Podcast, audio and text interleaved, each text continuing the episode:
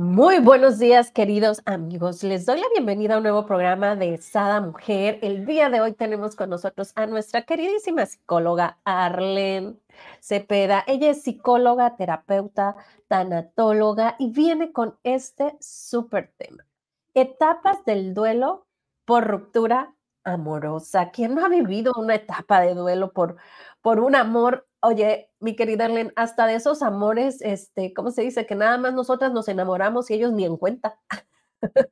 Sí, existen los amores platónicos, existen las infatuaciones, las idealizaciones y en los casos de patología más severa pueden existir estos cuadros de obsesión en función del amor, donde el otro ni siquiera se entera de que eres objeto de deseo de alguien, ¿verdad? Y bueno, pues sí, vamos a hablar ahora de qué pasa cuando existen algunos estilos afectivos amorosos donde es más difícil la elaboración de la ruptura o la pérdida. ¿Por qué? Porque no todas las personas reaccionamos igual, no todas las personas podemos elaborar un proceso de duelo lo ideal sería, Brenda, así como que te pones de acuerdo y terminas en buenos términos y cada quien eh, se lleva su parte, pero resulta que algunos duelos son más complicados porque no siempre terminan eh, en este acuerdo, sino existen traiciones, mentira, infidelidad. Fíjate que las personas nos están preguntando mucho ¿Qué pasa en las relaciones trianguladas? ¿Qué pasa cuando la ruptura es porque existe un tercero? Alguien que, digamos, entró ahí. Y obviamente la elaboración del duelo será diferente. Pero hoy vamos a hablar así como que de los duelos normales, ya en otros programas hablaremos de duelos todavía un poquito más complicados, porque si bien los duelos, eh, así como, como se manejan las etapas del duelo, no son lineales, o sea, después de una ruptura pasan ciertas etapas eh, donde los teóricos coinciden que en la mayoría son cinco etapas de elaboración del duelo. Entonces, hoy vamos a ver como, como un duelo, digamos, eh, común, normal, donde las personas tienen una relación, donde establecieron un vínculo, se dan cuenta que no son coincidentes y de manera madura eh, se separan. Programas posteriores hablaremos donde existen duelos un poco todavía más complicados, donde hay un tipo de inmadurez afectiva, ¿sí? Donde hay un tipo de irresponsabilidad afectiva. Pero hoy vamos a hablar como de los ideales de duelo, por así decirlo, de personas maduras, donde después de una eh, relación amorosa deciden terminar, aún así es un proceso complicado en lo psicológico, en lo emocional. Entonces hay varias etapas que una de las científicas que más ha investigado sobre eso hace una clasificación clásica, Elizabeth Robergos, de cinco etapas digamos, fundamentales.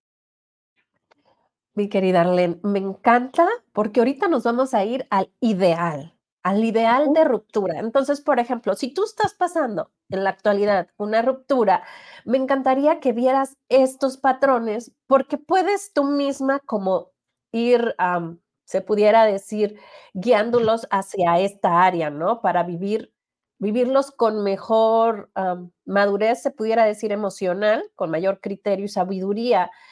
Y, me encantaría que nos vayamos a la etapa número uno o la fase número uno, que sería la negación. ¿Gustas que lea lo que dice? O... muy bien. Dice, la negación es una reacción que se produce de forma muy habitual, inmediatamente después de una pérdida. Es esta primera etapa, la persona no quiere creer lo que está pasando. El dolor es demasiado grande para siquiera pensar en él. Puede entrar en el pánico de solo imaginar lo que estos hechos suponen. Surgen problemas para conciliar el sueño, ansiedad y falta de apetito. Se vienen encima los recuerdos de los momentos felices, claro, compartidos con el pasado y la persona que, que se aferra a ellos como una forma de enmascarar la situación de ruptura en franca negación. Fuerte, ¿no, En esta primera etapa es la parte, digamos, complicada de la decisión de avanzar y aparecen ideaciones con sesgos cognitivos como sin él o sin ella no puedo vivir, la vida no va a ser lo mismo, nada va a ser igual, eh, me muero. En esta primera fase, que es un mecanismo defensivo que lo hemos eh, comentado sobre por qué la mente se protege o se resiste para ver una realidad que es a todas luces, eh, no hay otra. ¿En, qué, ¿En qué casos cuesta más eh, verlo o en qué caso se presenta más este mecanismo de defensa.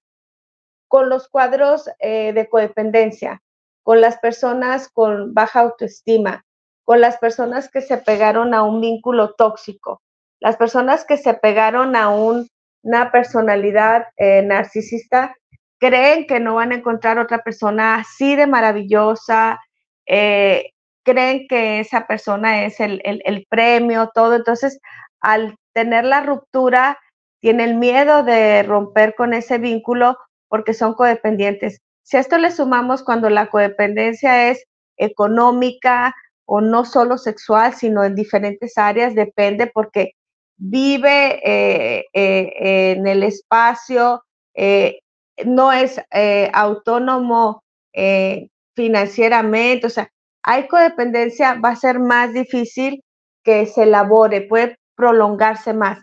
El proceso de negación, las personas en casos eh, severos, por así decirlo, en relaciones altamente complicadas, pueden llegar a ver inclusive infidelidades, darse cuenta, verlo y seguir en negación. Eh. Yo eh, en esta semana estuve trabajando con algunos casos de algunos pacientes, no nada más mujeres, varones también, donde han sido receptores de violencia física, de infidelidades, y tú dices, ¿qué más tiene que ver como para entender que se tiene que dar la separación? Entonces, en estos casos, es evidente que están en ese proceso de negación. Aún viendo físicamente una eh, paciente me decía que la primera vez que ella se dio cuenta que era necesario terminar esa relación porque era altamente tóxica, es que eh, le presenta una señora no nada más la relación, sino que llega con una hija o un hijo eh, de la relación extramarital. Entonces, ella me dice, es que, ¿qué más necesitaba ver para haberlo dejado hace muchísimo tiempo, no? Entonces, ese es un buen ejemplo de cuando estás en negación, creer que el amor lo puede todo, que el amor debe de soportar todo, que hay que hacer todo, todo, todo con tal de salvaguardar esa relación. Así es, mi querida Arlene. Y pasada esta fase que yo creo que ha de ser como las de las más difíciles, ¿no? Porque como bien dice, ¿no? Te vas a los recuerdos bonitos. Pasamos a la fase número dos, que es ira. Dice, a partir de la negación surge la rabia como consecuencia de que empieza a vislumbrar que la ruptura es real, que no tiene solución, por lo que se corre el riesgo de que el entorno personal que vea que había influido de este gran enojo deriva derivado de que la relación de pareja se terminó y no hay vuelta atrás. Sí, este periodo de ira o enojo generalmente eh, se potencializa en las personalidades que fueron abusadas por personas, decía, de patología más severa, ¿no? Eh, cuando la víctima toma conciencia de los abusos que le pudo haber hecho un seductor, una personalidad narcisista, eh, alguien que abusó, porque cuando tú eres, estás enamorado, puedes ser presa fácil de, alguien, eh, estás cautivo, o sea, eh, bajaste todas tus defensas y ya lo hemos comentado en programas diversos, como la química del cerebro te hace malas pasadas entonces los defectos de carácter de la otra persona los puedes disminuir por estar bajo el efecto del enamoramiento.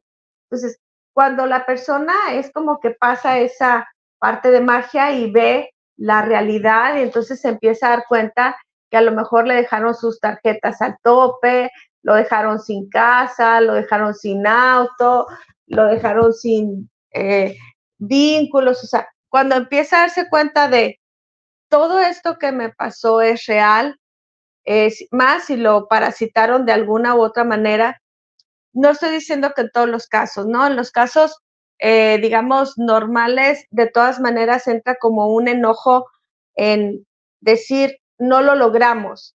Es como una desesperanza, aún y no, haya, no le haya pasado nada malo, es una profunda tristeza, entra un periodo como de tristeza profunda y de resignación, de decir, ¿por qué si teníamos muchos elementos a favor, finalmente el amor no alcanzó, no, no lo conseguimos. Hay que recordar que entra también una parte biológica y bioquímica en la química. Entonces, esa primer parte de enamoramiento es fuerte a los seis meses, pero a veces no se sostiene. Hay una parte biológica que también está en juego y entonces muchas veces simple y sencillamente hay que resignarse que la atracción y el deseo biológico, la parte instintiva biológica, no alcanza. Y esa es la parte muchas veces triste de elaborar, de decir, pues no, ya hubo una chispa del amor, pero ya hasta aquí, hasta aquí llegó, se acabó, a lo que sigue. Oye, mi querida a lo que sigue. Y entonces viene cuando empezamos a negociar, ¿no? Que es la tercera fase. Y empieza esta fase, la persona trata de encontrar explicaciones a la ruptura.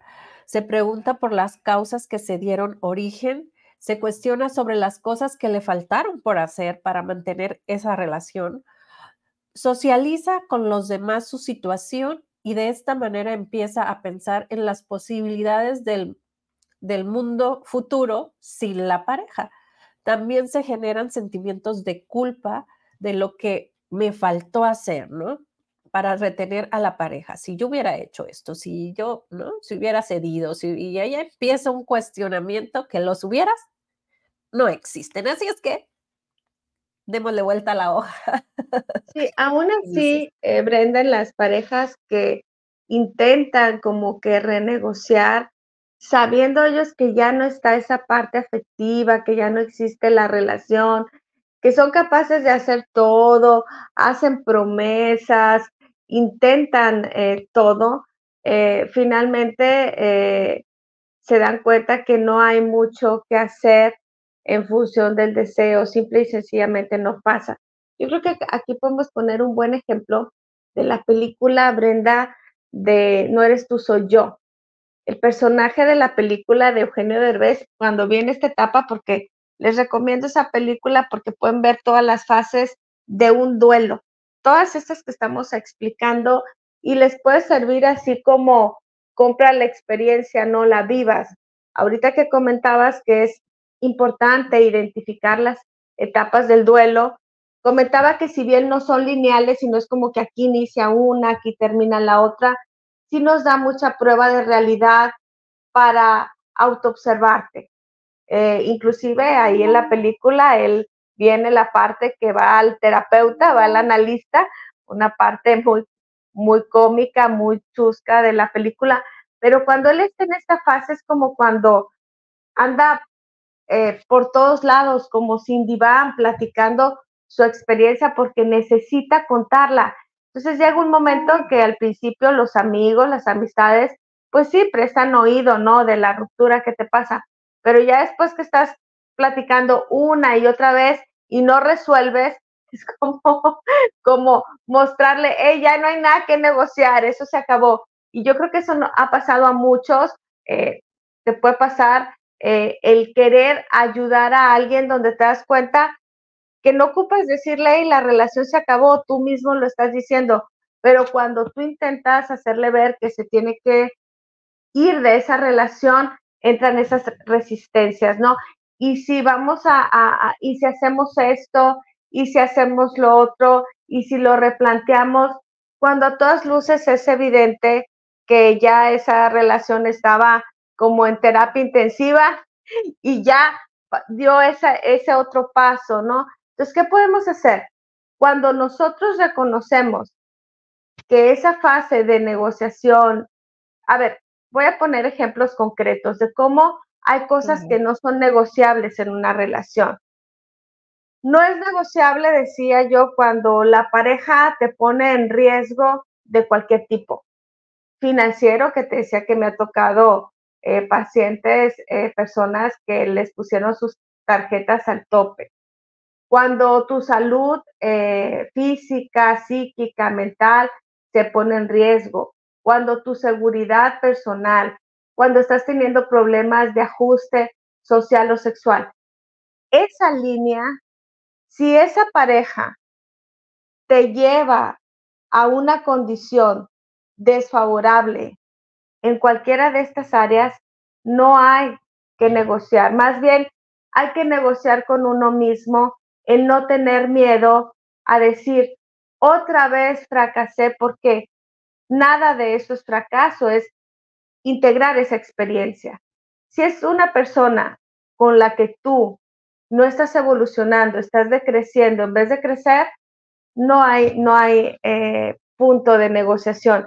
La fantasía de la mente va a querer hacer eso, querer decir, esto se puede rescatar, se puede salvar, vamos intentando, sobre todo en los perfiles obsesivos y narcisistas, porque a ellos nada les puede salir mal. Sí, es definitivamente. Eh, ¿Ibas a continuar o paso a la siguiente fase?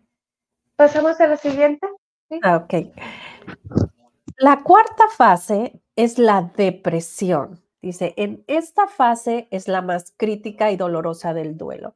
Aparece la sensación del vacío provocada por la falta de la otra persona. Se dan muchas emociones que surgen de la tristeza y en ocasiones provocan una tristeza mayor. Es muy fuerte la tendencia al aislamiento y a la negación de las demás personas del entorno inmediato.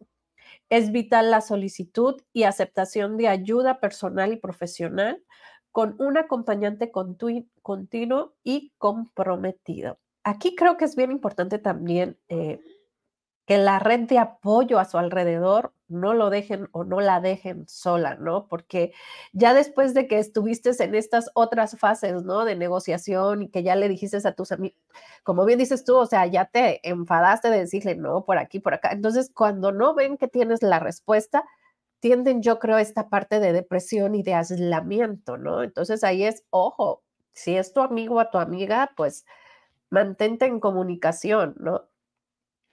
Sí, no es lo mismo que pase por el proceso eh, transitorio, Brenda, donde, bueno, después de una ruptura es lógico que se pase por sentimientos de desesperanza, tristeza, el dolor de lo que pudo ser y no fue, eh, las expectativas, todos tus anhelos, todos tus deseos en función de un proyecto de vida, de amor en pareja. Sí, es evidente, pero ¿cuáles serían los indicadores para decir esto se puede volver un problema emocional o de salud? ¿Sí? Cuando la prevalencia es más de seis meses.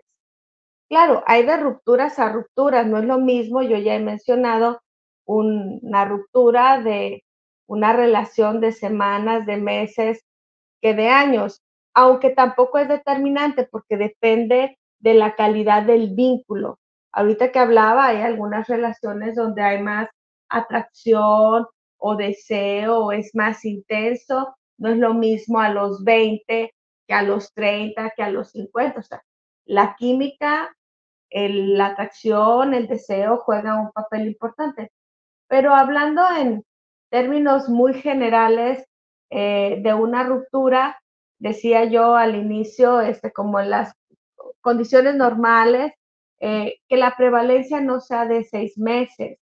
Si nosotros vemos que después de seis meses la persona sigue anclada en ideación negativa, como yo sin esta persona no vivo, la vida no tiene sentido, eh, jamás voy a encontrar una persona, un, una persona eh, que sustituya. Esos pueden ser indicadores de un tipo de depresión eh, clínica que va a necesitar ayuda de un profesional, que va a necesitar terapia farmacológica, que no va a salir nada más con que le eh, acompañemos y le digamos palabras alentadoras, ¿no? Entonces, si nosotros vemos que después de la ruptura pasan seis meses donde sigue en aislamiento social o vamos viendo signos de abandono, ¿no?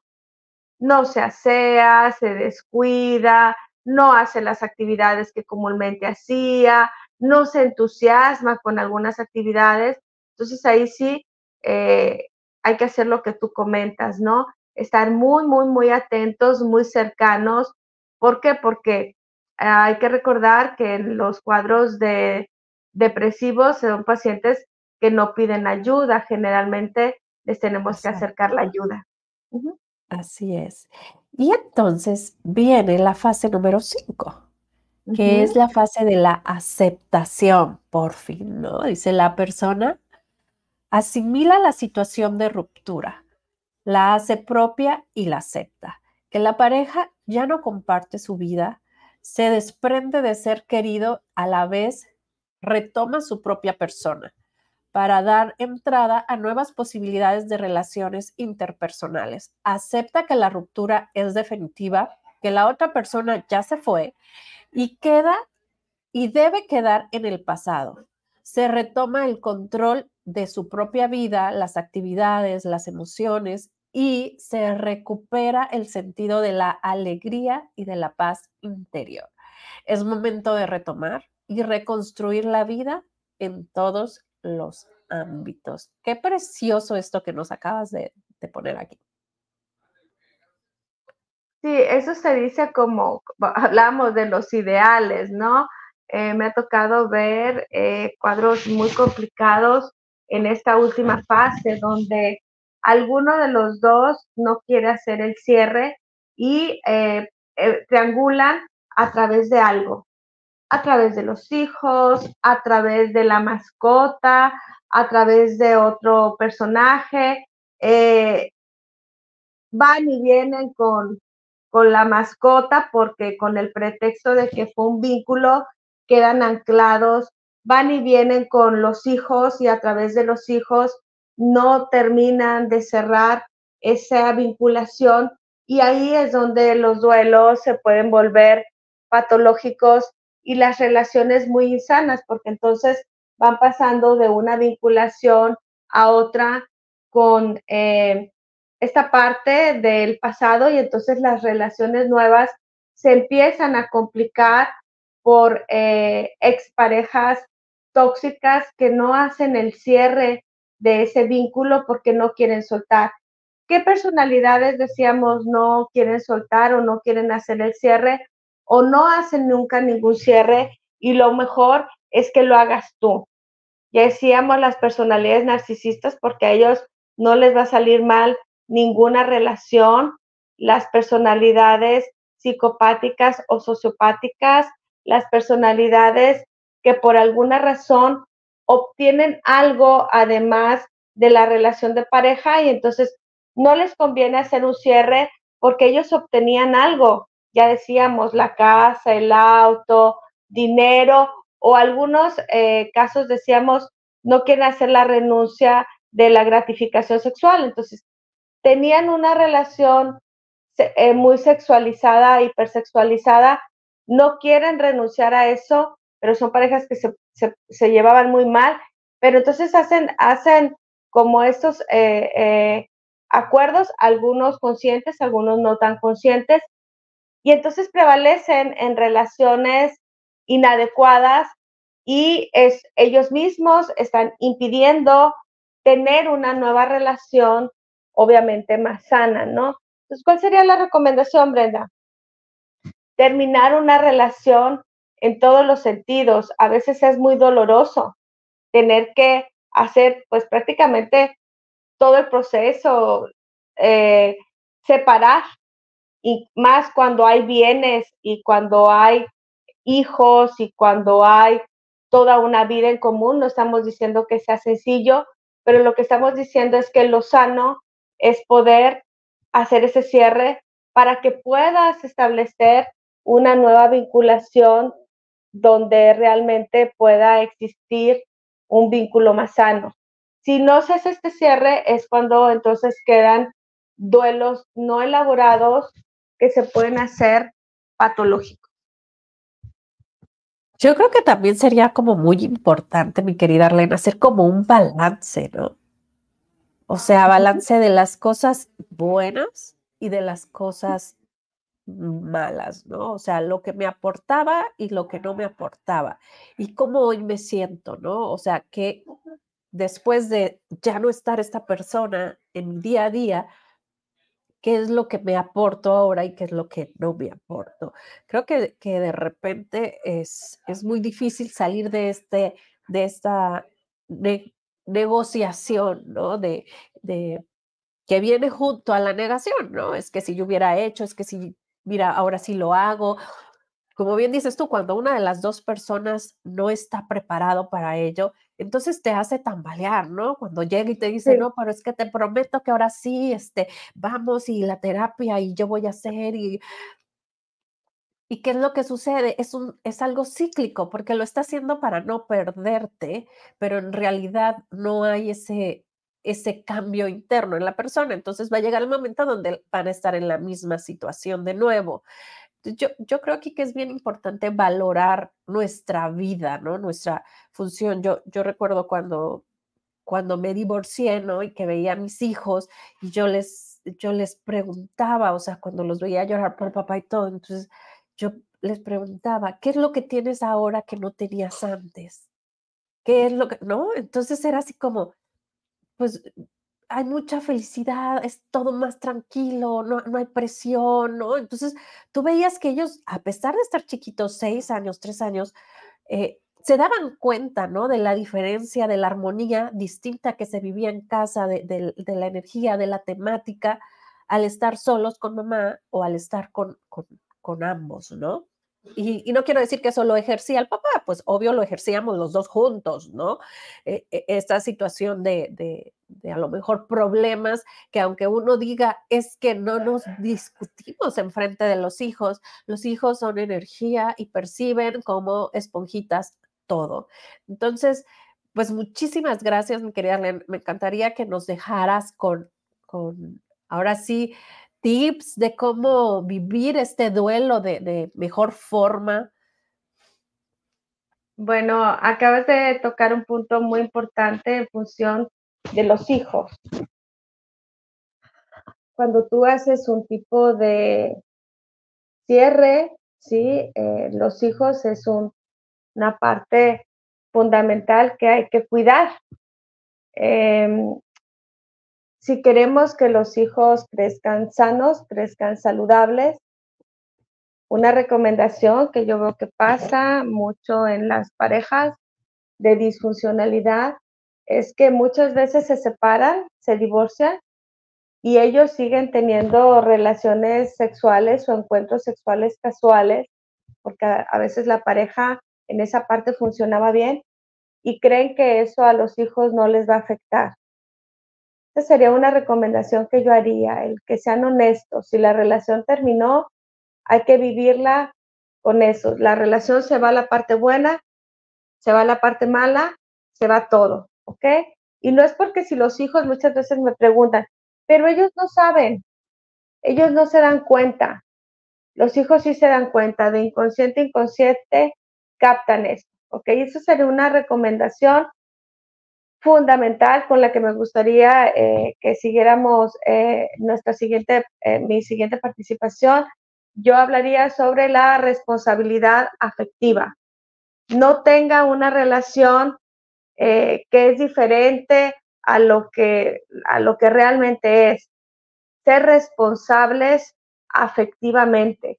Si yo tengo una relación que ya terminé, termínela, no ande dañando a terceros, no nada más a los hijos, a nuevas figuras. Hay muchas parejas que van triangulando y tienen toda una historia de triangulación y al final terminan juntos. Yo creo que conocemos muchas parejas de eso. Son infieles, se pelean, andan con el diván, a todo el mundo le platican sus problemas y al final nos sorprende que son parejas altamente disfuncionales, pero que terminan juntos, siempre están juntos. Pero lían a los demás, lían a la pareja, lían a los hijos, y trauman a los hijos, complican a la familia extendida. Entonces, una parte fundamental o lo que yo diría sea, seamos responsables afectivos. Si usted va a terminar una relación, dígalo en tiempo y forma, por qué, eh, y bueno, y sobre todo hacer conciencia, que es lo que eh, hablaremos nuestro siguiente programa, que nos han solicitado mucho, hablar más a profundidad sobre los infieles y sobre las relaciones trianguladas. Me han llegado muchos pacientes, muchos pacientes, decía, muy afectados de abuso emocional, de abuso psicofísico. ¿Sí? Esa sería este, la recomendación, Brenda. Seamos responsables afectivos en nuestra vida amorosa. Lo que acabas de decir y me gustaría como sumar ¿no? Un ejemplo que no sé si te pueda servir a ti si estás viviendo esto. Este, yo cuando me separé, porque duramos separados mucho tiempo antes de, del divorcio, eh, vivíamos en casas separadas, nunca tuve eh, sexo con él, pero a mí me empezaron a doler, ¿no? Me empezaba a doler mi vientre. Y yo decía, bueno, ¿y por qué estos dolores? Y una amiga me dice, pues es de agua. Y yo, ¿de agua? ¿Cómo que de agua? De aguantarte. Y yo, ay, nada, eso no tiene nada que ver. Pues resulta que me llevaron a un set shop, entonces yo compré algo y San se acabó el dolor. Entonces, no necesitas de alguien, inclusive no necesitas tampoco de un aparato, digo, te explico mi experiencia, pero puedes tú aprender sola a tener tus propios orgasmos, a conocer tú qué necesitas tu cuerpo y, y no está requiriendo a estas situaciones, porque hay muchísimas personas que están separados, pero el hombre sigue teniendo las llaves de la casa y sigue entrando a la hora que le da la gana y, y de repente llega ella o, o, él, ¿no? Viceversa, a lo mejor, este, y el otro acostado en la camita así, pero espérate, tú ya no vives aquí, o sea, ¿no? Así es. Y a lo mejor y, ya hasta otras uh -huh. relaciones, ¿no? Claro, y si eso confunde, fíjate, muchas veces a los adultos. Ahora imagínate si eso no confundirá a los hijos. Claro que los confunde. Entonces, aquí, ahorita que hablas sobre la responsabilidad del ejercicio de la sexualidad, a eso nos referimos, a la responsabilidad afectiva que incluye esas cinco áreas de responsabilidad que hablábamos para que una persona tenga un buen ajuste en lo individual y si lo tiene en lo individual, por ende lo va a tener en pareja, ¿no? Ser responsables en nuestros vínculos eh, familiares, ser responsables en nuestra vida económica, ser responsables en nuestra vida laboral, ser responsables en nuestra vida eh, eh, espiritual y ser responsables en nuestra área, obviamente, de trascendencia. Entonces, si nosotros cuidamos nuestro desarrollo individual, por ende vamos a establecer relaciones armónicas. No es posible que una persona pueda tener éxito en su vida de pareja si no está eh, acabalada como adulto. Adulto es tener responsabilidad en todas estas, en estas áreas y por ende va a llegar la persona indicada. Yo creo que eso también tú puedes ser un buen ejemplo. Así es, diría yo, siempre hay la persona correcta para ti. Este, pues muchísimas gracias, mi querida Arlene. Abrazo fuerte, fuerte a la distancia. Un abrazote. Si estás viviendo alguno de estas facetas, no dudes en comunicarte, en llamar a Arlene Cepeda. No sé si gustas darnos tu WhatsApp o algún dato tuyo. Sí, bueno, mi dirección de correo ya la tienen, cepeda hotmail, mi número de teléfono, el 6681-562909. Con gusto, eh, seguimos atendiéndoles y agradecer a ti, Brenda, a todo el grupo de radio que me tiene aquí, que las personas nos siguen pidiendo participaciones. Muy, muy contenta, muy agradecida por todos los comentarios, porque nos sigan, porque sigan a Brenda en sus redes. Eh, encantadísima y, lista para eh, este tema que nos solicitan, hablar de relaciones eh, trianguladas y de infieles, porque las personas llegan a estar en un estado emocional pues altamente complicado cuando conviven con una persona con ese grado de desorganización atendemos sus, peticiones, eh, sigan a Brenda, sigan con los demás colaboradores. Eh, felicitarte por tu trabajo y por todos los buenos comentarios que nos hacen y porque nos tienes aquí. Bueno, pues muchísimas gracias al creador por hacer cada día que esa mujer salga al aire. Tarde a veces, con problemas técnicos a veces, pero aquí estamos. Oye, sin voz a veces, pero aquí estamos. Sí, estamos listos para, para atenderles. Un abrazote fuerte, Brenda. Saludos a todos. Nos vemos el próximo mes, mi querida Arlene. Lista para este programa.